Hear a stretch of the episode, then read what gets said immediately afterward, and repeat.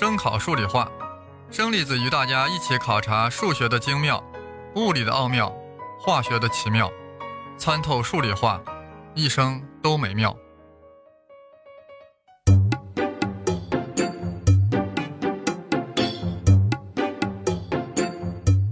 大家好，我是生粒子老师，我们继续微积分与物理学革命。我们用了三四两集啊，终于以开普勒三大定律为基础，以微积分为工具，导出了万有引力定律。但千万别忘了，这其中还有牛顿的脑洞，也就是他的大胆假设。所以说是开三律加上牛顿的大胆假设，再加上微积分工具，才诞生了万有引力的公式。这个过程虽然有些繁杂。但能让我们感受到物理与数学的美妙结合，最后结晶出那个漂亮的公式：F 等于 G 乘 m m 除以 r 的平方。这是引力常数，小 i 小 m 是行星质量，大 M 是太阳的质量，r 是行星到太阳的距离。若仅仅如此呀，这个公式也只能叫做天体引力公式，怎能标榜为万有引力呢？万有啊，universal。也就是说，宇宙间任何两个物体之间都有这种引力，而且其大小都遵守同样的公式。那牛顿凭啥这样认为呢？那牛顿的脑洞啊，开的就不是一般的大了，启动要能装下整个宇宙，整个 universe。他断言，我的公式是普适的，适用于任何两个物体，所以就是万有引力定律。牛顿咋想的？浪漫一点说，就是有一个苹果砸到他的脑袋上了，砸开了他的脑洞。令他恍然明白，苹果与地球之间的引力所遵循的规律，就和地球与太阳之间是一样的。其实牛顿呀，也经历了漫长的思考和演算，花了二十多年时间，是沿着离心力、向心力、重力、万有引力这个演化顺序，最终才到达了万有引力这个伟大概念。我们这里啊，是难以复原牛顿历程的，但简单的说，牛顿是这样想的。星体的质量呀，是由星体的各个部分所构成的，对吧？那与行星和太阳质量成正比的引力，不就是组成行星的各个部分与组成太阳各个部分之间的相互吸引所叠加而成的吗？所以说，每一个小质量之间也有引力啊，大小也同样应该跟两者之间质量成正比啊。所以啊，这个引力就是万有的。啊，无论它在哪里，两者多大多小，这样星体之间的引力公式就很自然的拓展到地球上两个任意物体之间了，拓展到宇宙中各个物体之间了，于是就有了万有引力，有了普世的万有引力公式。这个公式告诉我们，天上地下遵循完全相同的科学法则，它仿佛在宣称，天上地下唯我独尊。难怪有诗人 Pope 这样写道：“自然和自然的规律隐藏在茫茫的黑夜之中。”上帝说：“让牛顿诞生吧。”于是，一片光明。是的，牛顿就是给人类带来光明的使者。他驾驶的不是挪亚方舟，是微积分。我们在中学也学过一些微积分，主要是求函数的导数，也就是函数的瞬时变化率，还告诉我们导数的几何意义。曲线上两点之间的割线的斜率。就是平均变化率，让这两点无限趋近，割线就开始逼近一个切线，切线的斜率就是瞬时变化率，就是导数。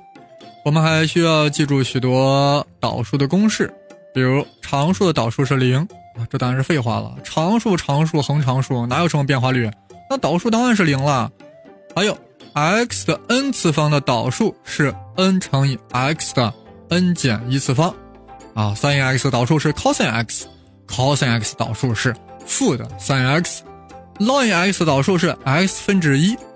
当然，这里面最诡异的是，e 的 x 方的导数还是它自己啊，就是说对 e 的 x 方求导，然后还是 e 的 x 方，这可真是见鬼了呀！如果你真要这样觉得，那是因为你不了解它呀。意义上，e 是自然常数呀，人家特别自然啊。你对我的 x 方求导，我还是我自己，自自然然做自己，不因外界的诱导而变化。所以，e 的 x 方的导数还是 e 的 x 次方，无论求我多少次。我就是我自己。求导有啥用啊？尤其在高考中有啥用？用处贼大啊！可以用来判断函数的单调性。大家想想，导数是啥？就是函数的瞬时变化率啊。那么在导数大于零的区间，那也就是在变化率大于零的区间，那函数当然是递增的了呀。反之就是递减的。求导在高考中还有啥用？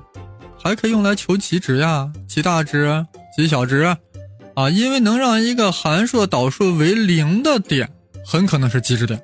为啥？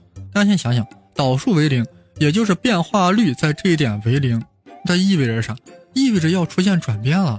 变化率为零的点，说明很可能说明其左右两边的导数一侧为正，一侧为负，也就也就是说明导数在这一点的前后，函数要经历先增后减或先减后增。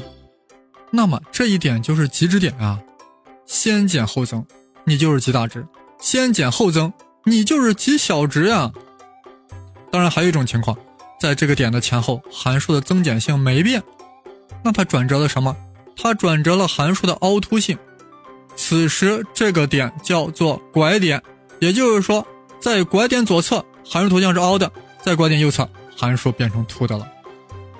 或者也可以先凸后凹。那现在的问题是，一旦函数导数在这一点为零，它到底是极大值、极小值还是拐点呢？这就要对函数导数再求一次导数了。我们完整的按程序来再说一遍啊！欲求一个函数的极值点，第一步先对这个函数求导数，然后令这个一次导数为零，解出对应的 x 点。第二步，对这个导数再求导数，也就是这个函数的二次导数，然后呀，将刚才解出的令一次导数为零的 x 点带入到刚才求出的二次导数。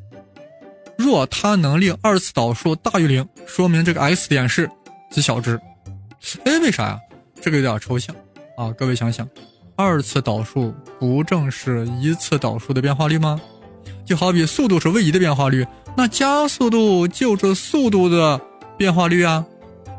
那加速度不就是位移的二次导数吗？若二次导数大于零，说明一次导数。在这一点的随后是要递增的呀，而一次导数在此为零，那就意味着这一次导数在此之后是要大于零的呀，大于零就意味着这函数要递增呀。既然函数之后还要递增，那你这个点本身就是极小值呀，因为之后比你大呀。所以说，一次导数为零的点，若能令二次导数大于零，则 x 为极小值。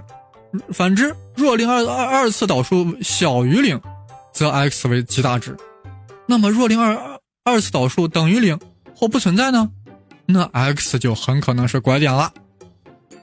大家注意，如果高考题考的是最值啊，求最大值或最小值，那就还要考虑区间的两个端点，在于这两个区间中的极值点做一个综合比较，最后才能得出正确结果。啊，或许有同学会说呀，高考哪有那么多极值最值问题？其实很多题目都可以转化为极值问题，从而可以用导数搞定。啊，比如说不等式中含参恒成立问题，其实就是求最值、求极值的问题，在此就不展开了。总之呀，我们在中学就可以稍微领略微积分的风采，感受其巨大的威力。现在我们好奇，牛顿是如何发现微积分的？确切的说，牛顿是如何创立出微积分这个强大的数学工具的？难道只有牛顿才能造出微积分吗？这一点我们下周再聊。想和我沟通的朋友可以加我的新浪微博“生粒子”，是带竹字头的“生”，毛粒子的“粒子”。谢谢各位的收听。